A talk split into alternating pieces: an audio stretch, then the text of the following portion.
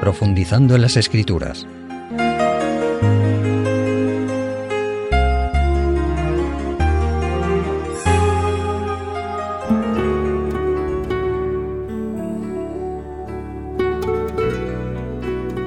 Estimados amigos, hoy vamos a hablar del sábado a través de la Biblia. Y para ello os invito a seguir la lectura en el primer libro de las Sagradas Escrituras, el Génesis, en el capítulo 2 y en los versículos del 1 al 3. Dice así, Quedaron pues acabados los cielos y la tierra y todo el ejército de ellos. Y acabó Dios en el día séptimo la obra que hizo, y reposó el día séptimo de toda la obra que hizo. Y bendijo Dios al día séptimo y lo santificó, porque en él reposó de toda la obra que había hecho en la creación. Fue en el séptimo día de la semana, en la Biblia, como veremos, corresponde al sábado, en que Dios finalizó el acto creador del cielo, la tierra y lo que hay en ellos. Pero este séptimo día de la semana de la creación o sábado no es solo el día de reposo, sino que, como hemos leído, Dios lo bendijo le dio su bendición, pues, y lo santificó, lo puso aparte, lo hizo sagrado, hizo de él un día especial y una bendición, algo bueno y beneficioso para todos aquellos que lo observaran, o sea, lo convirtieran en el día de reposo instituido por Dios. Dice la versión de la Biblia la palabra y lo declaró día sagrado. Cuando hay quienes piensan que el reposo semanal en el día de sábado es una institución solo para el pueblo de Israel, o sea, para los judíos, hay que reflexionar y comprobar que el hombre acababa de ser creado en el día sexto y el pueblo de Israel tardó muchos siglos en surgir. Los primeros que observaron el sábado fueron, pues, Adán y Eva, que no eran judíos, por supuesto, y Jesús, nuestro Salvador, hizo una declaración importante que hallamos en el Evangelio de Marcos, en el capítulo 2 y versículo 27, donde dijo, El sábado fue instituido para el hombre y no el hombre para el sábado. Aquí Jesús declaró que el día de reposo o sábado fue creado por Dios para el ser humano, para el hombre. No dijo para vosotros, el pueblo de Israel, sino para todos los hombres, incluidos ellos. Veamos la finalidad del sábado como día de reposo instituido por Dios y para ellos nos trasladaremos al libro de Éxodo en el capítulo 20, en los versículos del 8 al 11, que como sabéis son los diez mandamientos. Ahí realmente encontramos en el cuarto mandamiento una declaración muy importante. Dice así, porque en seis días hizo Dios los cielos y la tierra y el mar y todas las cosas que en ellos hay, y reposó en el séptimo día. Por tanto, Jehová bendijo el día de reposo y lo santificó. Eso nos dice el versículo 11. Pero a partir del 8 al 10 nos dice, acuérdate del día del sábado para santificarlo. Seis días trabajarás y harás toda tu obra. Mas el séptimo es sábado para Jehová tu Dios.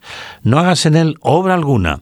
Tú ni tu hijo, ni tu hija, ni tu siervo, ni tu criada, ni tu bestia, ni tu extranjero que está dentro de tus puertas. Comienza pues diciendo el cuarto mandamiento, acuérdate, o sea, no te olvides. Este mandamiento de la ley de Dios dada en el Sinaí es importante. Hace, como hemos visto, una alusión directa al Creador y a la creación. Y en primer lugar menciona el cese de toda actividad laboral. No hagas en él cosa alguna. Tienes seis días para el trabajo y uno para el reposo físico y espiritual, para una mayor atención a la familia y especialmente la relación con Dios, recordando al Creador y su acto creador. El sábado no habla de un origen evolutivo de la vida, recuerda el acto creador de Dios, como acabamos de decir, en seis días de tarde y mañana, como indica en el capítulo 1 del Génesis, o sea, días de 24 horas. Nos recuerda, como vimos en Génesis 2, que el sábado recibió la bendición de Dios y es un día santo, puesto aparte, un día consagrado a nuestra relación con Dios que tanto necesitamos y que tanto se echa en falta en nuestra sociedad de hoy, ¿verdad, queridos amigos? Alguien dijo en sus escritos que si siempre se hubiera observado el sábado, no hubiera habido ni evolucionistas ni ateos. ¿Por qué no hubiera habido evolucionistas? Porque el sábado habla el cuarto mandamiento de la creación y del creador. Ni ateos, porque habla del Dios creador.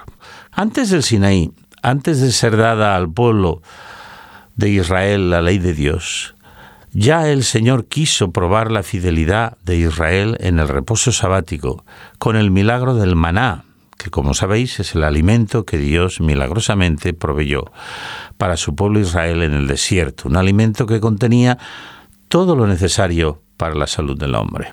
Lo encontramos también en el libro del Éxodo, esta vez en el capítulo 16. Y leemos a partir del versículo 22, donde nos dice, En el sexto día recogieron doble porción de comida, dos homeres para cada uno. Y todos los príncipes de la congregación vinieron y se lo hicieron saber a Moisés. Y él les dijo, Esto es lo que ha dicho Yahvé. Mañana es el santo día de reposo, el sábado consagrado a Yahvé. Lo que habéis de cocer, cocedlo hoy. Lo que habéis de cocinar, cocinadlo. Y todo lo que os sobre, guardadlo para mañana. Y ellos lo guardaron hasta el día siguiente, según lo que Moisés había mandado, y no se agusanó ni hedió. Y dijo Moisés, comedlo hoy, porque hoy es el día de sábado para Yahvé. Hoy no lo hallaréis en el campo. Seis días lo recogeréis, mas el séptimo día es sábado, en él no se hallará.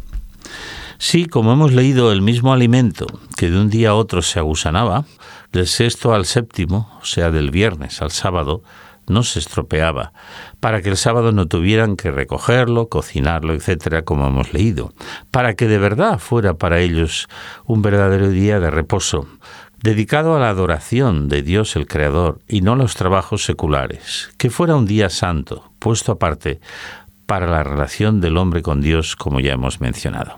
Sobre la fidelidad en la observancia del sábado, ya el profeta Isaías dejó una clara amonestación, que encontramos precisamente en su libro, en Isaías capítulo 58, y en los versículos 13 y 14 leemos así.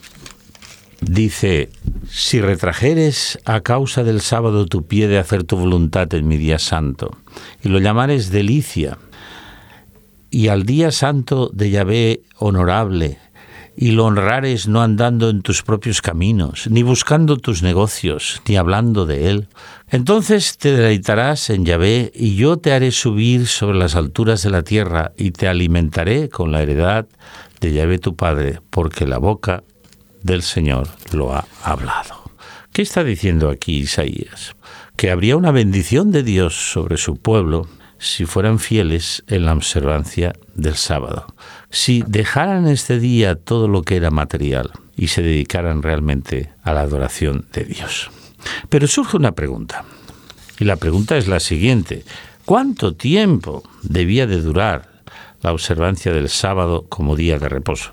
Veamos que en la Biblia está claro. El primer texto que vamos a leer lo encontramos en el libro del Éxodo, capítulo 31 y en el versículo 17 donde leemos, señales para siempre entre mí y los hijos de Israel, porque en seis días hizo Yahvé los cielos y la tierra, y en el séptimo día cesó y reposó.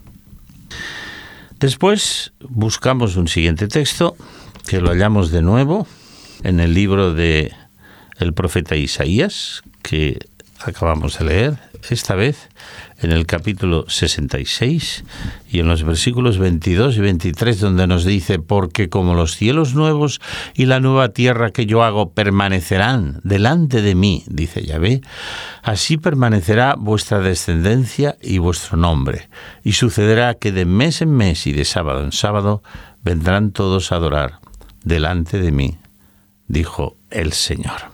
He aquí una alusión clara a la tierra nueva en principio se puede decir que fue también una alusión a un periodo maravilloso que podía haber tenido el pueblo de Israel si hubiera sido fiel.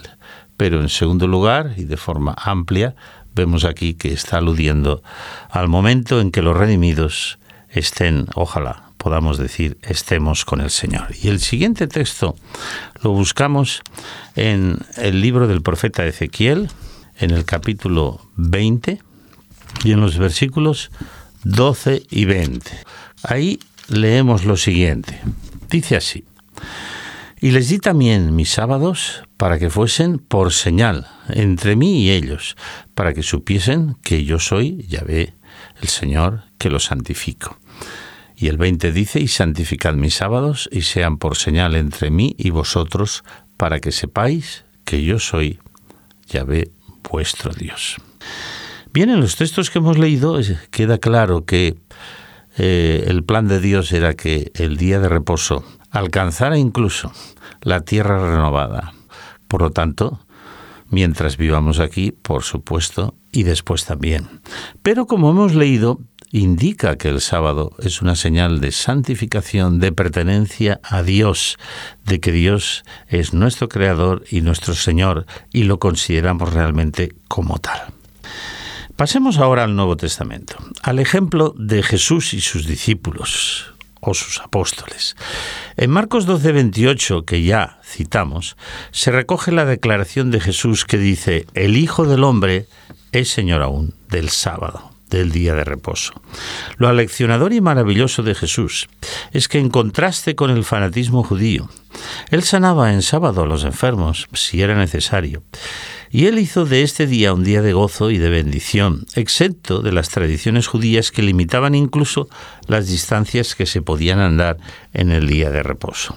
Pero está claro que Jesús consideró ese día como el día del Señor. En el Evangelio de Mateo y en el capítulo 12 vamos a leer unos cuantos versículos. Veamos qué interesante es el relato que aquí nos presenta. Por aquel tiempo, dice en el versículo 1, pasaba Jesús por entre los sembrados en sábado, y sus discípulos tuvieron hambre y comenzaron a arrancar espigas y a comer. Viéndolo los fariseos le dijeron, He aquí tus discípulos hacen lo que no es lícito hacer en sábado. Pero él les dijo, ¿no habéis leído lo que hizo David cuando él y los que con él estaban tuvieron hambre? ¿Cómo entró en la casa de Dios y comió los panes de la proposición que no les era lícito comer, ni a él ni a los otros que con él estaban, sino solamente a los sacerdotes? ¿No habéis leído también en la ley que los sábados los sacerdotes en el templo quebrantan, entre comillas, diríamos, el día de reposo y sin embargo no son culpables? Pues os digo que aquí hay alguien mayor que el templo. Y si hubieseis comprendido qué significa misericordia quiero y no sacrificio, no estaríais condenando a los inocentes, porque el Hijo del Hombre, he aquí el texto que hemos citado antes, es Señor del sábado. Y continúa el relato. Y pasando de allí, entró en la sinagoga de ellos. Y había allí uno que tenía seca una mano. Y preguntaron a Jesús para poderle acusar, ¿es lícito sanar en sábado? Él les dijo, ¿qué hombre habrá de vosotros que tenga una sola oveja? Y si ésta cae en un hoyo en sábado, no le echa la mano y la saque. Pues cuánto más vale un hombre que una oveja. Por consiguiente, es lícito hacer el bien en sábado. Entonces dijo al hombre, extiende tu mano. Y él la extendió y le fue restaurada sana como la otra. Pero los fariseos salieron y celebraron una reunión contra él para ver de destruirle. Observamos aquí, estimados amigos, que Jesús fue reprendido por los dirigentes judíos por permitir que sus discípulos cogieran espigas de trigo en sábado, pasando por un sembrado, las masticaran porque tenían hambre y ya que esto para ellos era una transgresión flagrante del día de reposo. Como hemos leído, Jesús les puso el ejemplo de lo que hizo el rey David, cuando tenía hambre él y sus hombres. Y luego hemos querido leer la curación del hombre de la mano seca o paralizada o atrofiada en sábado. Fue una lección que Jesús les dio a los dirigentes judíos, diciéndoles que si ellos atendían a sus animales, que tenían un percance y por supuesto les daban de comer en el día de reposo, más importante era un ser humano que requería su cuidado o tenía un problema físico o cualquier necesidad que los animales. Su declaración fue clara, lícito es en el sábado hacer el bien. Y los evangelios mencionan varios casos semejantes en el día de sábado. Conozco instituciones de salud, hospitales donde se observa el sábado como día de reposo y donde los casos de urgencia son atendidos en sábado, las intervenciones imprescindibles, la atención al enfermo, en alimentación, cuidados, etcétera, como en realidad sucede ya hoy en otras instituciones generales de salud los fines de semana. Jesús no fue un fanático, pero Jesús fue fiel. En Lucas 4:16 encontramos aquel relato que nos dice que Jesús, según su costumbre, fue a la sinagoga en sábado. También hay una declaración de Jesús muy importante respecto a la observancia del día de reposo, esta vez relacionada con la destrucción de Jerusalén y que está registrada en el Evangelio según San Mateo en el capítulo 24 y en el versículo 20. Ahí dice así, orad para que vuestra huida, se sobreentiende de Jerusalén, no sea en invierno ni en sábado o día de reposo. Sabemos que este importante hecho histórico, o sea, la destrucción de Jerusalén, tuvo lugar en el año 70 de la era cristiana. Y Jesús se refirió al sábado diciendo, orad para que este hecho no suceda en el día de reposo, porque entonces no sería un día de paz y de descanso y de dedicación a Dios, sino que sería todo lo contrario, un día de angustia y de huida para salvar la vida de cada uno. Quienes piensan que Jesucristo con su muerte puso fin al sábado como día de reposo, tienen este texto para cambiar de opinión, ya que en ese texto hay una referencia al año 70 que es históricamente, como todo el mundo sabe, cuando las tropas del general Tito destruyeron Jerusalén. Digamos además que Jesús reposó en la tumba el sábado, como los evangelios nos muestran hasta la saciedad, y resucitó el domingo, o sea, el primer día de la semana. Y tenemos ahí el ejemplo de las mujeres creyentes y sobre todo la alusión que el evangelista Lucas hace eh, en el capítulo 23, y en los versículos 55 y 56. Él está hablando de que las mujeres que fueron al sepulcro observaron el día de reposo. Pero veamos cómo lo dice. Lo dice de una forma muy interesante. Lucas 23, versículos 55 y 56 dice, y las mujeres que habían venido con él desde Galilea siguieron también y viendo el sepulcro como fue puesto su cuerpo, y regresando, prepararon especies aromáticas y ungüentos y descansaron el sábado conforme al mandamiento. Veamos ahora el ejemplo de los apóstoles. El libro de los Hechos, como sabemos, narra la obra misionera de los apóstoles y tenemos alusiones muy claras Vamos a coger solo alguna, porque hay muchas y tenemos poco tiempo, respecto a la observancia del sábado de ellos. En Hechos 17, versículos 1 y 2 dice, después de pasar por Anfípolis y Apolonia, llegaron a Tesalónica, donde había una sinagoga de los judíos, y Pablo, como acostumbraba, fue a ellos y por tres sábados discutió con ellos basándose en las escrituras, explicando y demostrando que era necesario que el Cristo padeciese y resucitase de los muertos. En el capítulo 16, y en el versículo 13 también leemos lo siguiente, y el sábado salimos fuera de la puerta junto al río, donde suponíamos que había un lugar de oración, y sentándonos nos pusimos a hablar a las mujeres que allí se habían reunido. Los creyentes de la Iglesia Apostólica se reunían el sábado para adorar al Señor. Cuando había sinagoga, en ella. Cuando no la había, pues junto al río, en la naturaleza, recordando al Creador y a la creación. Estimados amigos, podríamos resumir lo que hemos dicho. En realidad hay muchas referencias en la Biblia que por falta de tiempo no podemos utilizar. Pero, como digo, resumamos. El único día de reposo instituido por Dios, bendecido por Dios, santificado por Dios y apoyado por las Sagradas Escrituras es el sábado. Las alusiones al primer día de la semana como vemos, son mínimas y ocasionales y nunca recomiendan ese día, el domingo actual, como día de reposo, tema que podremos analizar próximamente, ya que el único día de reposo bíblico es el sábado. En los cielos nuevos y tierra nueva, como vimos, donde morarán los redimidos, el día de adoración al Creador seguirá siendo el sábado. Aquellos que siguiendo el consejo divino dedicamos este día a Dios, comprobamos sus bendiciones de forma especial.